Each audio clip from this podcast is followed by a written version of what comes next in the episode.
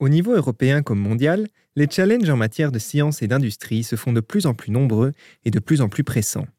La Commission européenne présente tous les 7 ans un programme pour trouver des solutions innovantes. Face au prix grimpant du gaz, au réchauffement climatique et aux autres défis actuels, elle déploie Horizon Europe. Et les entités luxembourgeoises peuvent participer. Moi, je travaille sur cette thématique. J'aimerais bien trouver de l'argent pour financer ça. Quand on m'a dit on vous paye entièrement pour faire tout par l'Europe, je dis c'est pas possible ce projet, on ne peut pas le faire. Au moins 35% devront être dédiés au changement climatique. Il y a un certain cycle itératif de développement jusqu'à atteindre ce qu'on appelle un MVP. Bienvenue dans le podcast de Luxe Innovation. En collaboration avec le Luxembourg Journal, nous parcourons l'économie luxembourgeoise. Vous allez découvrir le large portefeuille de services offerts aux entreprises ainsi que les organismes de recherche publique par le biais de Luxe Innovation. Horizon Europe succède à Horizon 2020. En 2021, le programme a lancé des projets sur tout le territoire européen. L'idée principale, c'est de répondre aux besoins des utilisateurs avec des projets de recherche et développement et d'innovation qui sont dans l'air du temps. L'objectif de cet épisode sera de présenter le programme et ses objectifs, ainsi que d'expliquer le rôle que joue Lux Innovation au niveau national, tout en donnant des exemples concrets qui témoignent du travail effectué sur le terrain et des avantages qu'en tirent les participants. Rebecca Damot est Advisor European RD and Innovation Support chez Lux Innovation. Horizon Europe et ses prédécesseurs sont son domaine d'expertise. Pour entrer dans le sujet, elle a commencé par nous le définir brièvement. Horizon Europe, c'est le programme cadre de l'Union européenne pour la recherche et l'innovation euh, pour 7 ans, donc de 2021-2027. Donc c'est un programme cadre parce qu'il est euh, fixé sur les objectifs financiers de l'Union européenne, mais avec pour objectif aussi de mettre en place les, politiques de la Commission européenne, les, les stratégies de la Commission européenne. À l'image des objectifs de développement durable de l'ONU, qui ont d'ailleurs inspiré Horizon Europe, la Commission européenne vise à tacler les grands problèmes sociétaux de notre temps afin de pouvoir apercevoir un futur meilleur. La transition verte et digitale est donc au cœur du projet, même si elle n'est pas seule, comme nous l'explique Rebecca Damot. Comme c'est un programme pour la recherche et l'innovation, un des objectifs, ça va être de renforcer les bases scientifiques de l'Union européenne, mais aussi pour stimuler la compétitivité. On est dans un cadre économique euh, spécifique. Euh, aussi renforcer la compétitivité au niveau industriel. Donc, comme contribuer à répondre aux problématiques mondiales, dont le développement durable. C'est un projet qui a pour ambition de permettre la mise en pratique des, des, stratégies de la Commission européenne qui sont très ambitieuses. La Commission a, a défini comme objectif de réduire les émissions de gaz à effet de serre d'au moins 55% d'ici à 2030 et de devenir climatiquement neutre d'ici à 2050. Donc, un des objectifs du programme Horizon Europe, ça va être de répondre à, ces, à cette ambition européenne et, et euh, de créer les solutions, les innovations qui vont permettre à la Commission d'être climatiquement neutre d'ici à 2050. Avec ça, il ne faut pas oublier l'humain.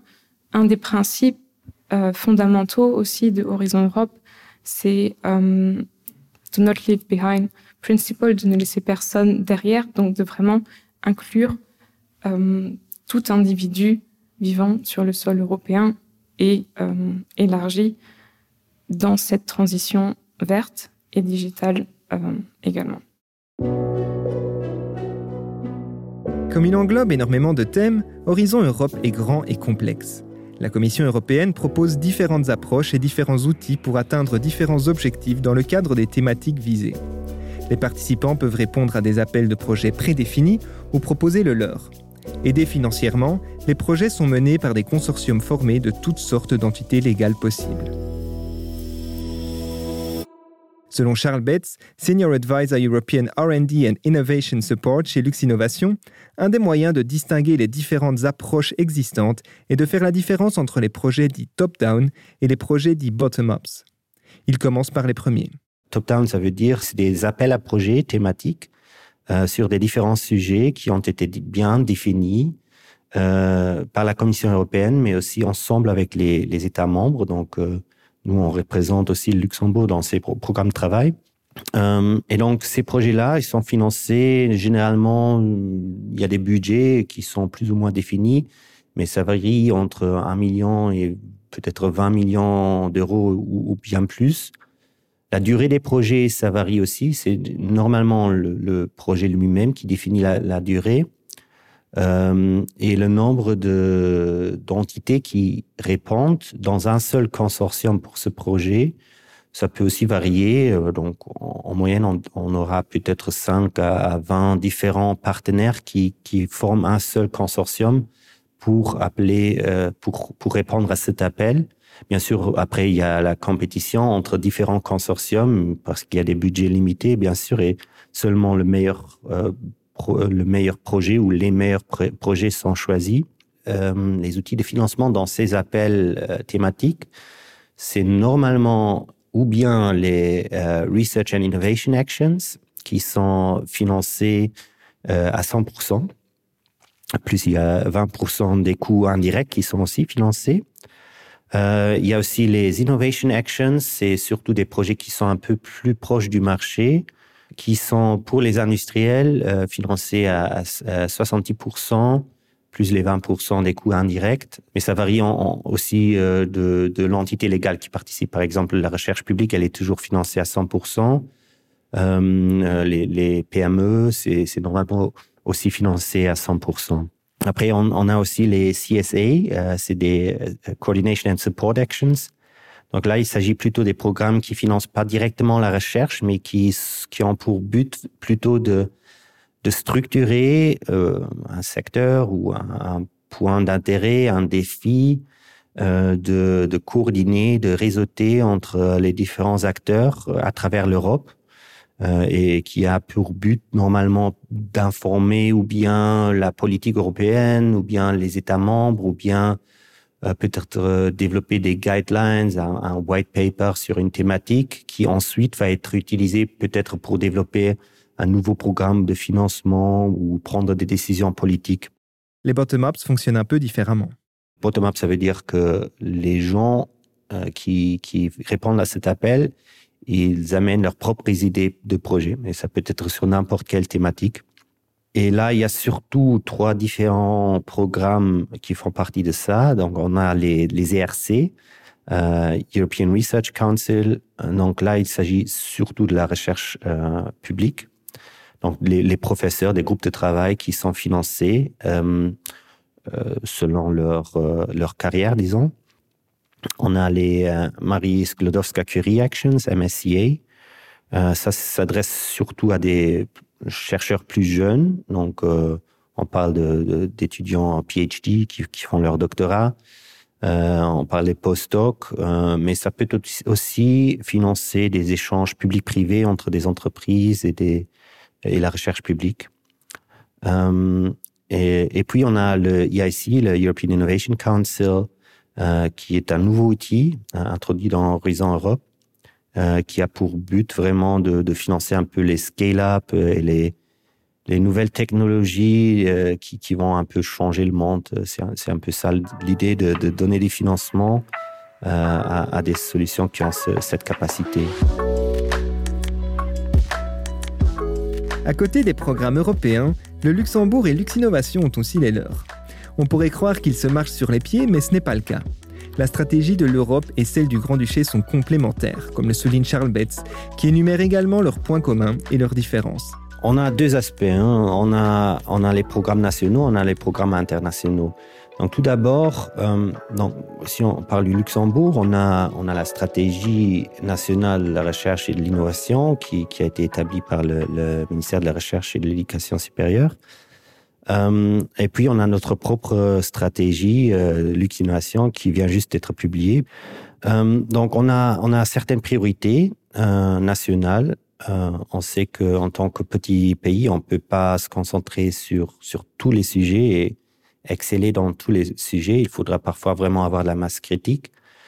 Donc, si on, regarde nos propres programmes, donc si on parle juste de luxe on a des projets de, de cofinancement. C'est vraiment, voilà, moi en tant qu'entreprise, j'ai déjà décidé de, m'investir dans une domaine ou une autre. Euh, et, maintenant, j'essaie de trouver des moyens pour m'aider à, atteindre ces buts. donc, c'est vraiment plus adapté aux besoins locaux Tandis que si on regarde plutôt au niveau européen, on parle des grands défis sociétaux. D'un autre point de vue, si on regarde comment les, les projets sont, sont, évalués et quels sont les critères, au niveau national, on a surtout l'aspect de, ben, d'abord déjà de la, de l'impact national, de l'impact économique qu'un projet a sur, euh, sur le Luxembourg. Euh, mais on a aussi les critères d'éligibilité. Euh, voilà, il y a, y a toute un, une définition, ce qui est une, une entreprise en difficulté, par exemple, qui peut pas bénéficier euh, des aides, euh, aides nationales euh, au niveau européen. Euh, tandis que si on regarde l'horizon Europe, on a en principe on a trois grands axes euh, qui sont évalués, trois grands aspects c'est l'excellence, euh, mais il y a aussi l'impact et il y a l'implémentation. L'impact des projets, bien sûr, est, très important pour les deux. Hein. Personne ne veut financer un, un projet qui n'a aucun, aucun impact. Euh, ce qui est commun aussi, c'est qu'il n'y a pas de financement rétroactif. Donc, un, projet euh, commence quand il commence et on ne peut pas dire, voilà, mais j'ai déjà fait quelque chose l'année passée, donc ça compte pas, c'est pas financé.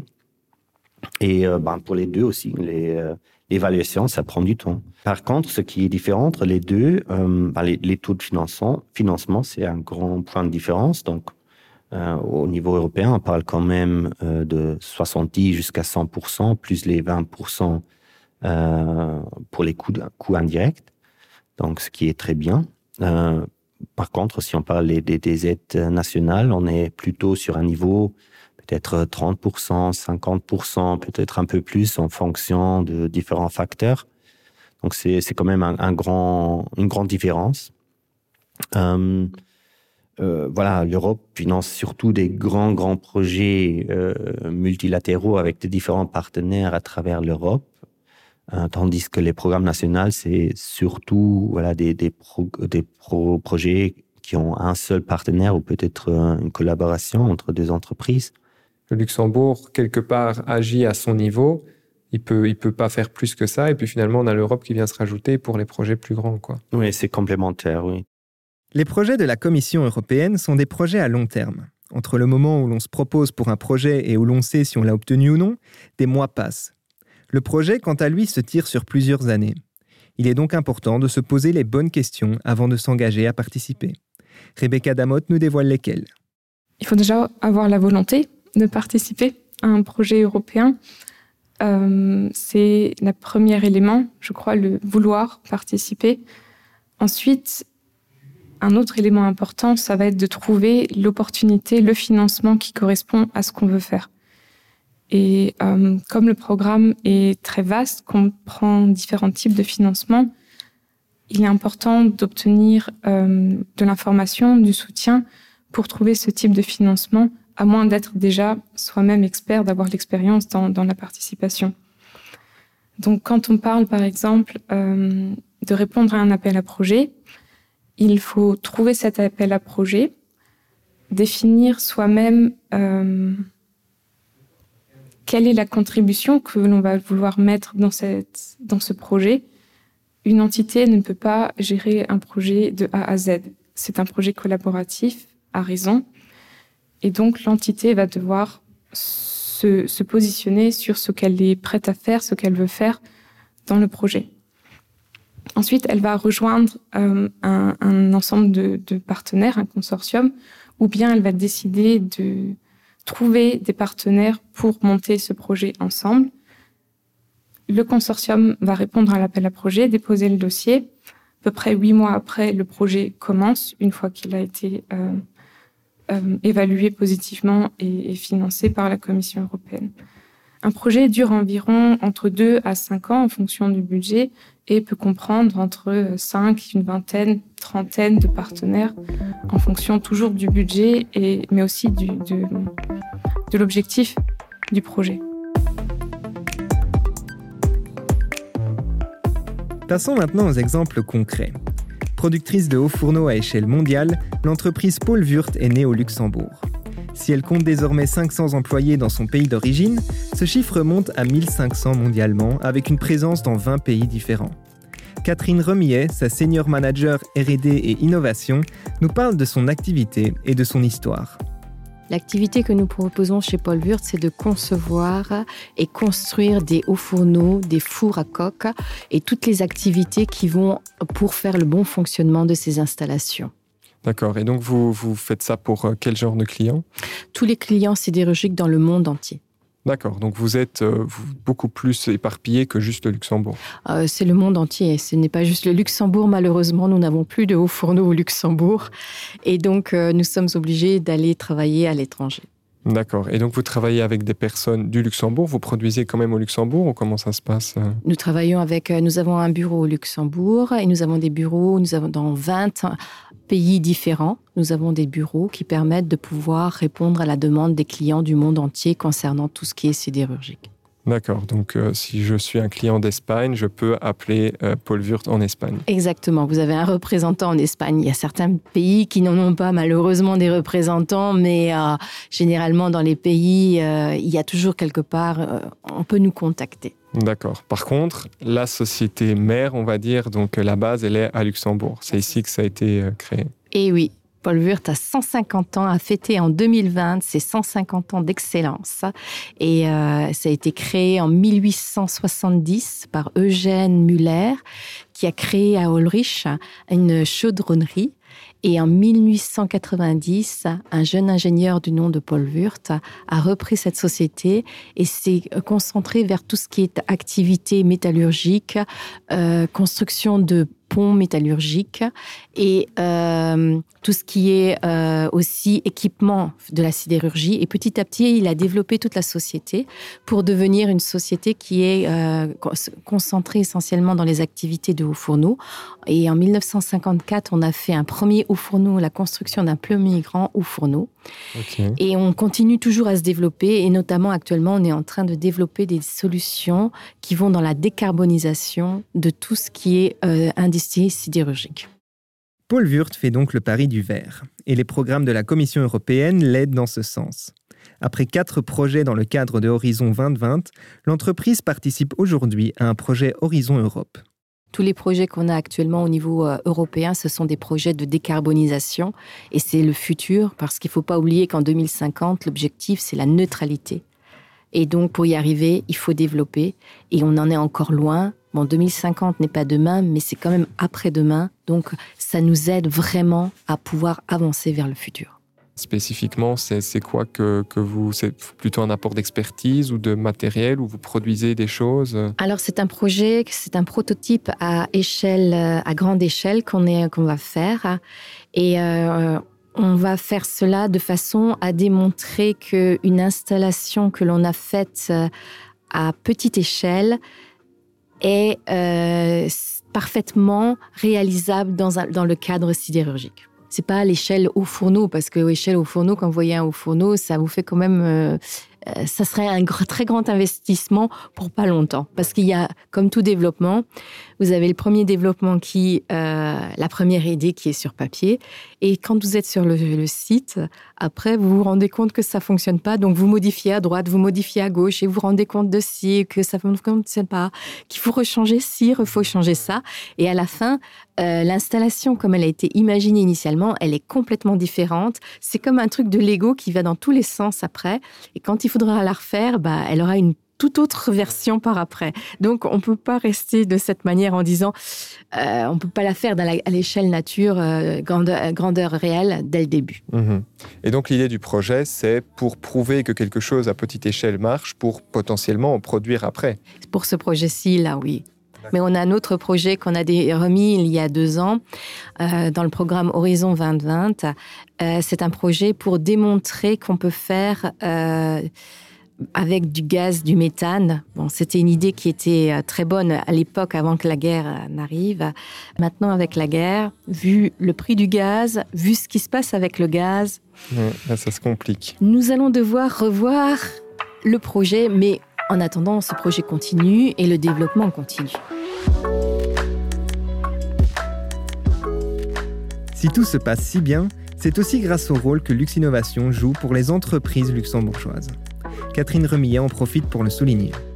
Pour nous, euh, le rôle de Lux Innovation est très important. C'est pour moi un rôle clé et un rôle fondamental parce qu'ils connaissent tous les projets qui se passent. Ils savent exactement comment ça se passe, quelles sont les procédures, comment ça se déroule. Ils arrivent à nous renseigner sur tout ce qui est aide. On a eu par exemple un projet qui était 100% subventionné quand on m'a dit on vous paye entièrement pour faire tout par l'Europe, je dis c'est pas possible ce projet, on peut pas le faire. Mais si, euh, c'est possible. Et j'ai dû demander deux fois à Lux Innovation de me confirmer cela parce que j'y croyais pas qu'on nous donnait de l'argent pour pouvoir réaliser un projet subventionné.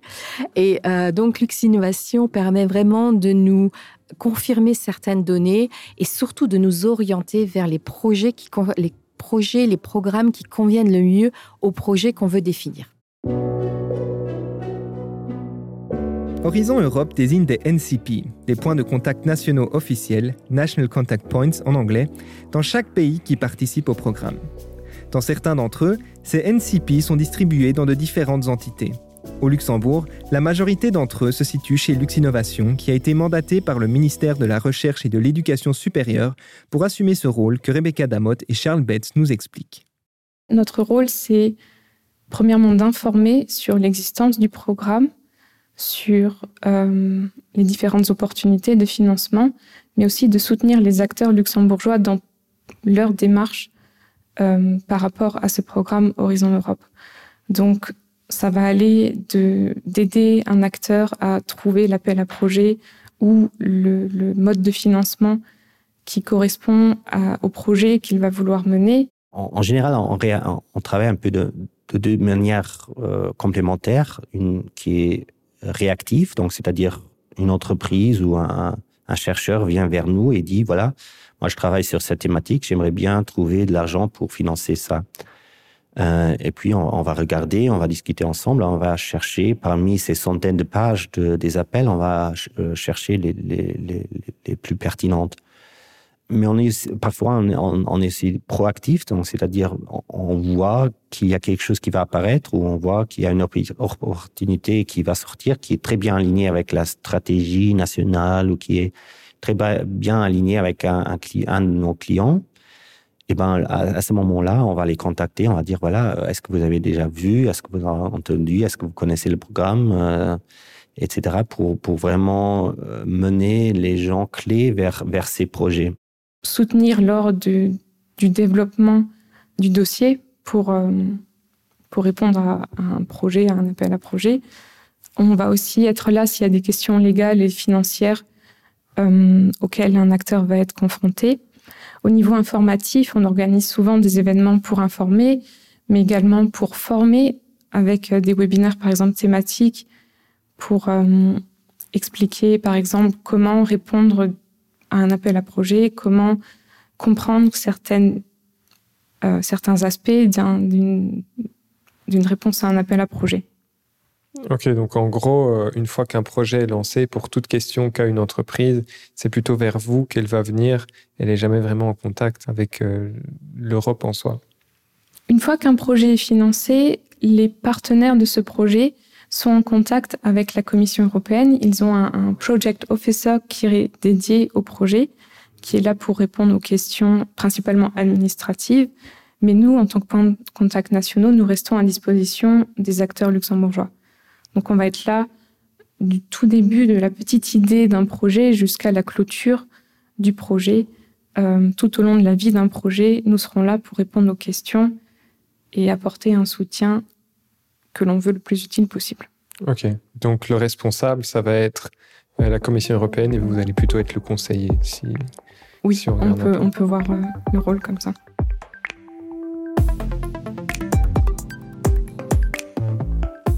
Sur le terrain, un deuxième exemple nous vient de l'entreprise Spire. Elle, qui aime se dire globale avec sept bureaux sur trois continents, est une Space to Cloud Company. Depuis ce qu'elle désigne comme son headquarter local à Luxembourgville, son Chief of Staff, Adrien Chotard, nous explique ce que cela veut dire. Nous sommes une société qui designons, euh, produisons, euh, déployons et opérons euh, des constellations de satellites. qui vise à collecter des données terrestres à propos de différents événements, que ce soit le trafic maritime, le trafic aérien, des données météorologiques, etc. Euh, ensuite, nous, nous post-processons ces différentes données euh, pour les rendre utilisables par différentes institutions, euh, qu'elles soient commerciales ou publiques, euh, pour des applications du type euh, applications commerciales comme le déploiement d'assets, euh, l'optimisation d'opérations, l'optimisation de, d'intervention de, de, search and rescue, par exemple, après euh, certains événements climatiques ou ce genre de choses. Mmh. Ça veut dire que pour, euh, pour un, un, client lambda qui, lui, va télécharger une application, concrètement, ça peut être quoi euh, que vous leur apportez, par exemple? Alors, nos, nos, clients ne vont jamais être directement des les consommateurs finaux. Euh, il s'agit plutôt de... On est dans le secteur du B2B. Euh, nous vendons des données brutes à des entreprises qui les, assimilent euh, dans leurs propres solutions. Par exemple, euh, on va fournir à des entreprises qui s'intéressent au secteur maritime, on va fournir des données à propos du trafic de, bateaux de pêche ou de bateaux de, transport de marchandises sur une géographie donnée. Euh, et ces entreprises vont utiliser ces données pour euh, soit produire des analyses à propos d'une région, soit euh, créer un outil qui va permettre d'améliorer le, trafic ou l'optimisation des, des transports maritimes sur une région donnée. Et ça veut dire que vous, c'est des données que vous que vous collectez quoi qu'il arrive. Et puis des entreprises peuvent dire voilà, ça fait partie de notre solution, on va venir chez vous et on veut, je dis par exemple, ce package. quoi. Tout à fait. C'est exactement comme ça que ça fonctionne. On fournit ces données as a service, euh, dans le sens où les entreprises définissent leurs besoins euh, et nous essayons d'y répondre au mieux euh, en donnant les, les, données, uniquement les données qui, qui répondent ce, aux besoins définis. Après, on a une autre ligne d'activité euh, qu'on appelle Space Services. Euh, L'objectif étant là de permettre à des entreprises qui souhaitent déployer des, des assets euh, dans l'espace de bénéficier de notre infrastructure. C'est-à-dire que nous pouvons intégrer le, ce qu'on appelle en anglais la payload, donc l'instrument euh, spécifique qu'ils souhaitent mettre en orbite. Nous l'intégrons à nos satellites, nous déployons le satellite et l'opérons pour eux, euh, contre rémunération bien entendu. Actuellement, Spire apporte son expertise au projet FireRes, un projet lancé dans le cadre d'Horizon 2020 et toujours en cours aujourd'hui. Alors, c'est un projet de 4 ans. Euh, il a vocation à se dérouler de 2021 à 2025. Euh, et il vise à permettre une gestion intégrée des incendies pour permettre euh, une transition socio-écologique euh, européenne et une meilleure résilience face aux incendies. C'est un projet qui est mené par le Centre des sciences euh, et technologies forestières de Catalogne et qui a été financé par l'Union européenne dans le cadre d'Horizon Europe. Comment le lien s'est fait? C'est vous qui l'avez initié ou c'est quelqu'un d'autre qui est venu vers vous? Alors, c'est le CTFC de Catalogne qui nous a contactés. Euh, concrètement, je crois que le, consortium qui travaille sur le projet FIRES réunit plus de 35 membres euh, dans de nombreux pays, y compris extra-européens. Euh, et le CFTC nous a contacté Spire afin d'obtenir des données météorologiques qui leur permettent d'alimenter la solution qu'ils sont en train de développer. Comment ça se passe au jour le jour? Euh, Vous vous apportez quelle aide au consortium? Et euh, comment la relation se fait avec, avec ces personnes-là? Vous vous mettez autour d'une table, vous avez des meetings de temps en temps pour vous rendre des comptes ou comment ça se passe? Alors, la manière dont, le projet est organisé euh, est par groupe de travail. Euh, certains de ces, ben, le, le, cœur du, travail du projet FireRes est de développer les, solutions qui vont permettre de surveiller les incendies. Euh, et la contribution de Spire est euh, la fourniture de données météorologiques. Euh, ces données sont collectées par nos satellites. Euh, les satellites de Spire collectent plusieurs types de données météorologiques, mais l'une des principales est ce que l'on appelle des radio occultation, qui permettent de mesurer l'état euh, de, des conditions météorologiques euh, dans l'atmosphère depuis le sol jusqu'à euh, 20 000 mètres en altitude. Euh, et nous fournissons ces données au consortium euh, et régulièrement avons des points de revue avec eux pour vérifier à la fois la validité de ces données, euh, l'impact qu'elles ont sur la solution qui est en train d'être développée, etc. Euh, dans le cadre de FireRes, ils ont notamment désigné 11 euh, laboratoires vivants, entre guillemets, qui permettent le déploiement et la démonstration des innovations développées dans le cadre du projet.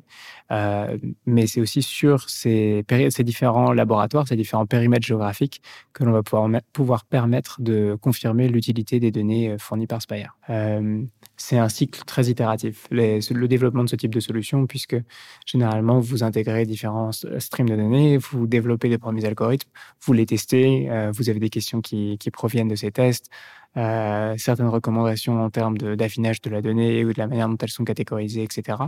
Euh, et il y a un certain cycle itératif de développement jusqu'à atteindre ce qu'on appelle un MVP, un Minimum Viable Product, qui peut être testé en conditions réelles euh, et euh, sur lequel on aura à nouveau un cycle d'évaluation de, de, la performance et de retour euh, aux, différents contributeurs. À l'image de Spire et Paul Wurt, le Luxembourg couvre différentes thématiques et apporte de l'expertise pour le bien de l'Europe. Les clients de Luxinnovation actifs dans le programme sont satisfaits et continuent à participer.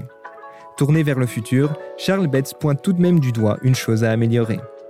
Euh, je pense que le plus grand défi pour nous, c'est de vraiment de, trouver des nouveaux partenaires. Donc, c'est-à-dire euh, pas nécessairement les entreprises ou les chercheurs publics, mais les, partenaires, euh, disons, complémentaires, comme j'ai mentionné avant, les, municipalités, les, ONG les associations qui, normalement, n'ont pas l'habitude d'écrire ou de penser à des projets euh, RDI compétitifs au niveau européen, mais euh, qui ont une très grande valeur dans ces projets et qu'ils savent peut-être pas. Euh, donc c'est un peu ça qui, qui, peut encore donner beaucoup plus de, de, de chances et d'opportunités dans le futur, ces, ces nouveaux acteurs.